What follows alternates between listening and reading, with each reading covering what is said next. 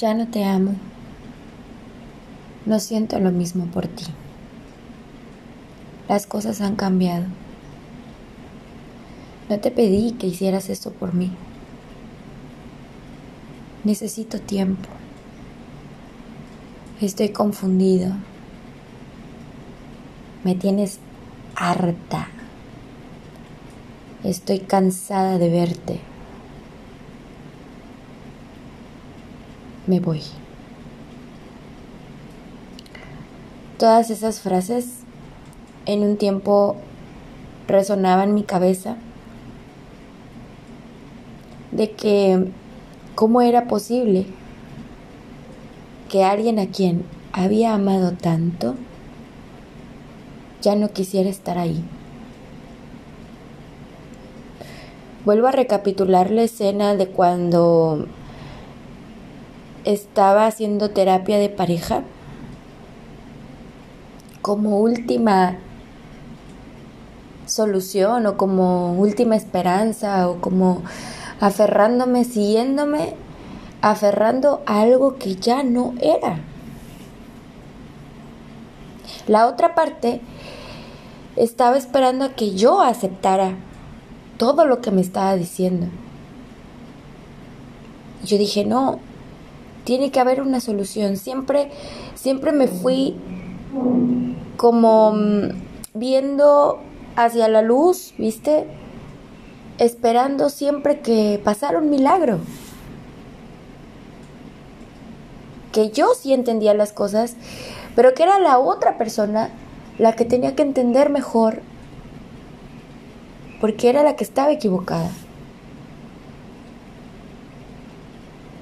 Entonces mi última esperanza era ir al psicólogo, era, era ir al, al terapeuta, a terapia de pareja, para hacerle ver que mi amor era tan inmenso que todo lo que me estaba diciendo no lo sentía y era mentira.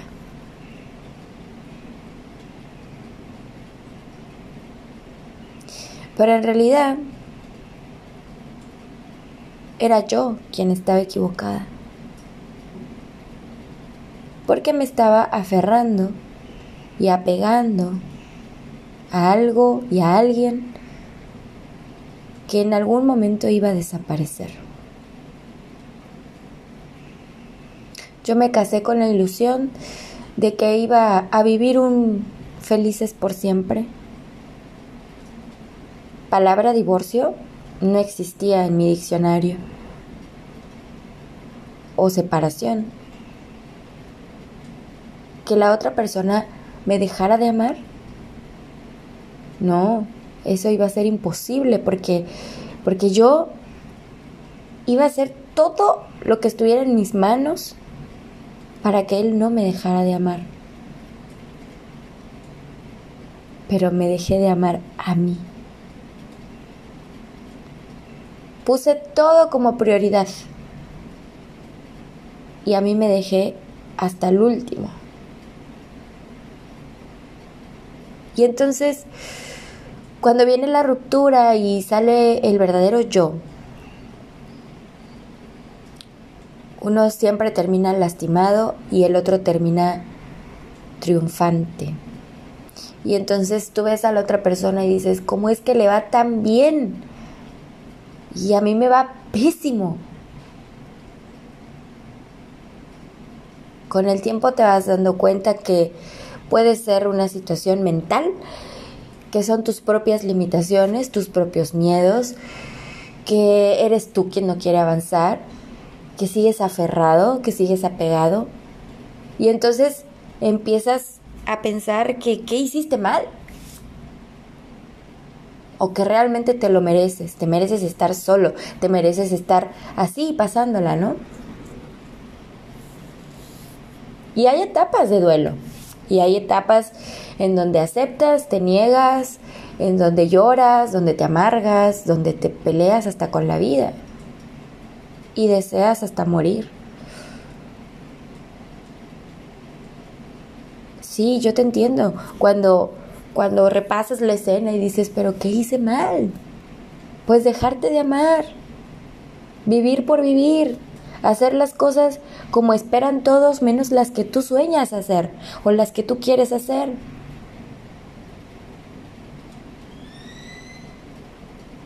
Y cuando empiezas a hacer las cosas por otros o para otros, entonces te vas olvidando, te vas olvidando. Y claro, cuando la otra persona te dice, yo no te pedí que hicieras eso por mí.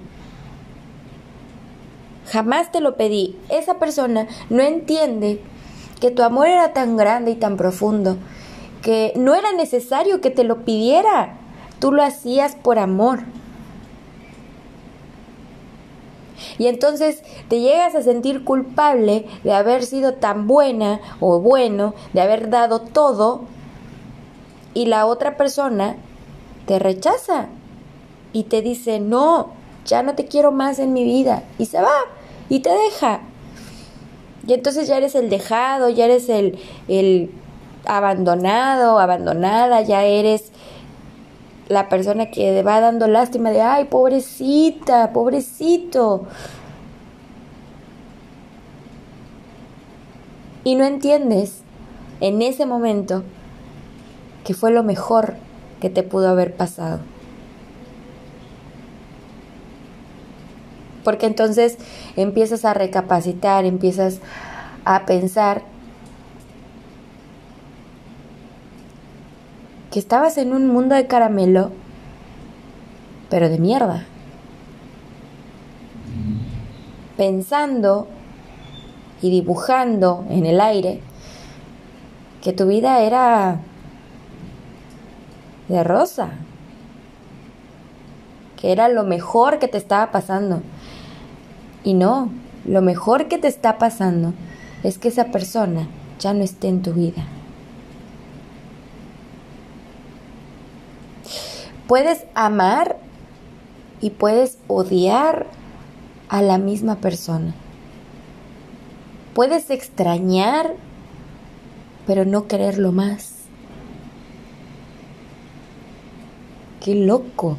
Imagínate, yo estaba sentada enfrente del terapeuta, llorando desconsoladamente, porque no entendía que la otra persona estaba decidido. Que en todo el tiempo de relación que no tuvo huevos, ahí los tuvo. Y yo no entendía por qué. Se me estaba saliendo todo de control.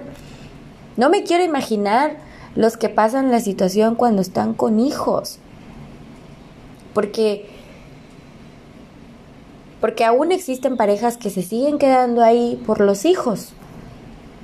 Es su excusa perfecta para no irse a lo desconocido y a ver el que pasa.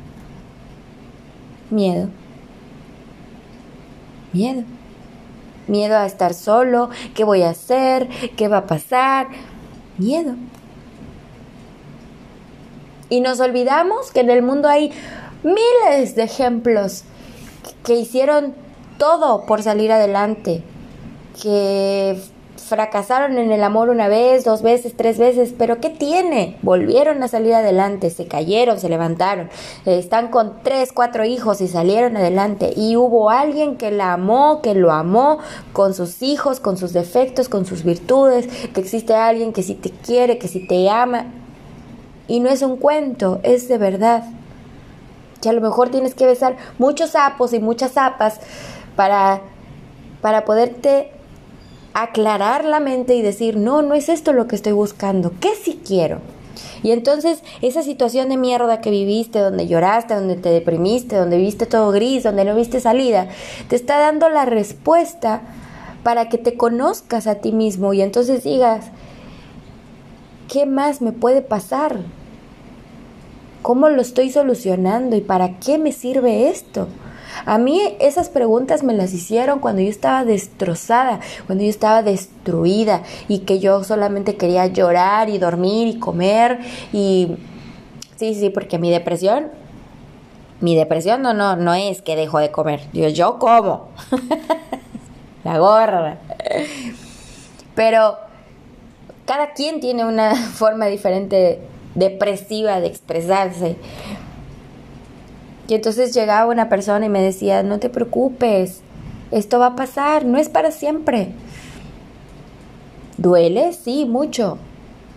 Pero ya no te preguntes por qué, sino para qué. Porque en esencia, tú diste lo mejor de ti. La otra persona no lo valoró, pero se va a acordar de ti. A mí no me era suficiente esa respuesta porque yo quería que la otra persona regresara, me pidiera perdón y volviéramos a ser la pareja feliz. Pero nunca volvió. Y yo dejé de esperar. Sí, sí, porque porque estás esperando el milagro, porque estás esperando a que regrese, a que entre por esa puerta, a que te diga, no es cierto, mi amor, estaba jugando. a que se arrodille y que diga, perdóname, perdóname, perdóname, te amo. Pero no pasa.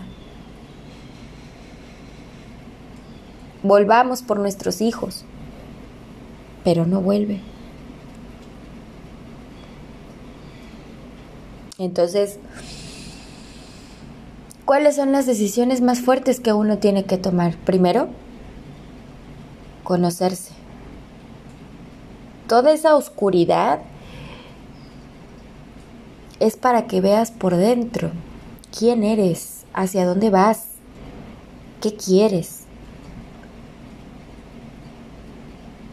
A ese amor no lo vas a arrancar de tu corazón así nomás y vas a decir, bueno, ya que no. Va a pasar un tiempo, un proceso en donde vas a ir sanando.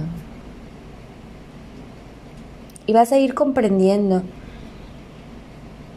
que el miedo era parte de todo. Y lo vas a ir superando. Y vas a ver tu miedo y vas a decir, pinche miedo. Ahora ¿Qué me haces, miedo? ¿Qué me haces? No, no me haces nada. Ven, siéntate, vamos a echarnos una chela. vamos a chuparnos un vino. Vamos a tomar café.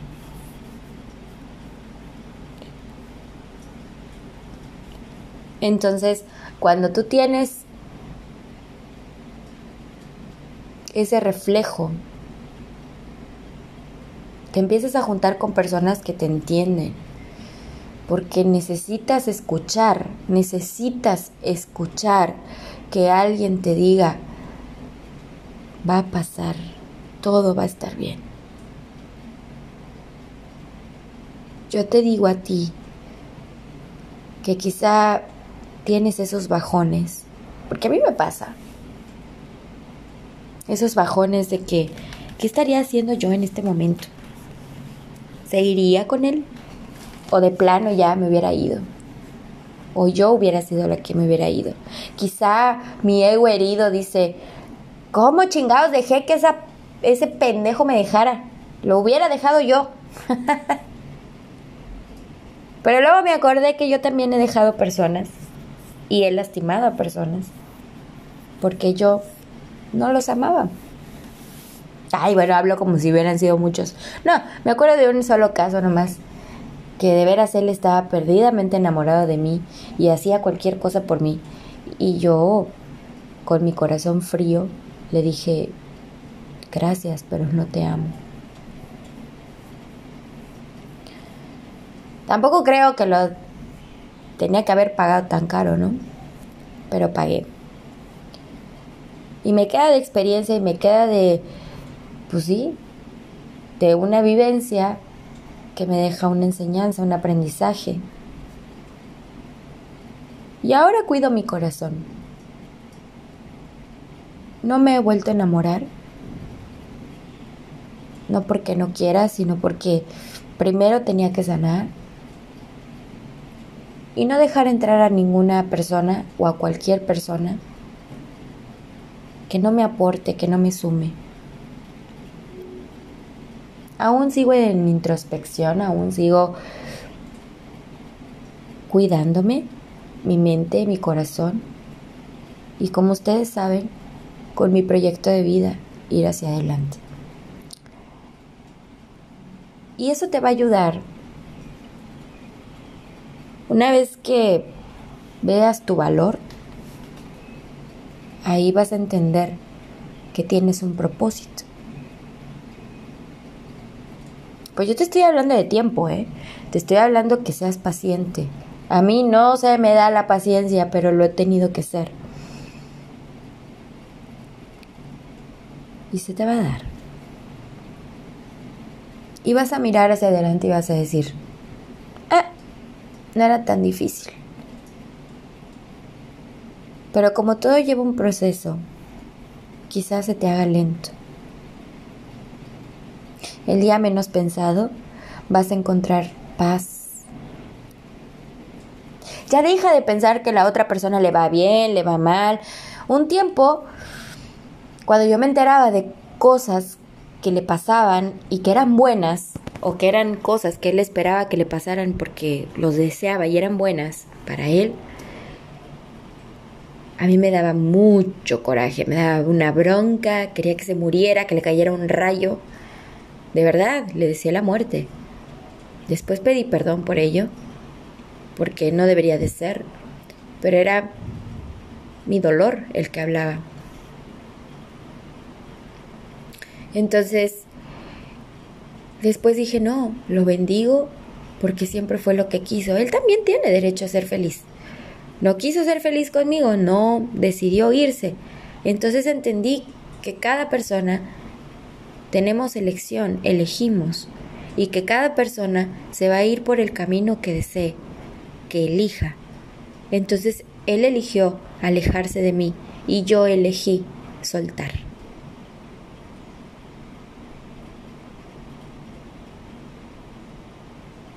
Y en este momento estoy sonriendo porque cuando yo hablaba del tema, hablaba con dolo, herida, insatisfecha. Y ahora lo hablo con una paz. Que le agradezco el que se haya ido de mi vida. Agradezco que yo aprendí y decido aprender de esta gran lección. Y lo suelto porque soltar me trajo paz una conciencia tranquila y un reconocimiento de que cuando yo amo, amo inmensamente. Y que la persona que llegue a mi vida es porque ama inmensamente. Nada medias. O es todo o es nada y yo soy de las que da todo.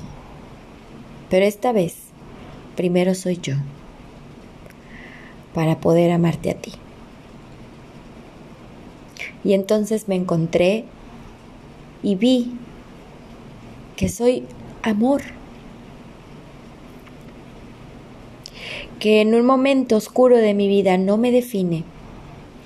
Que en un momento de odio, de rencor, de dolor, de sufrimiento, no me define.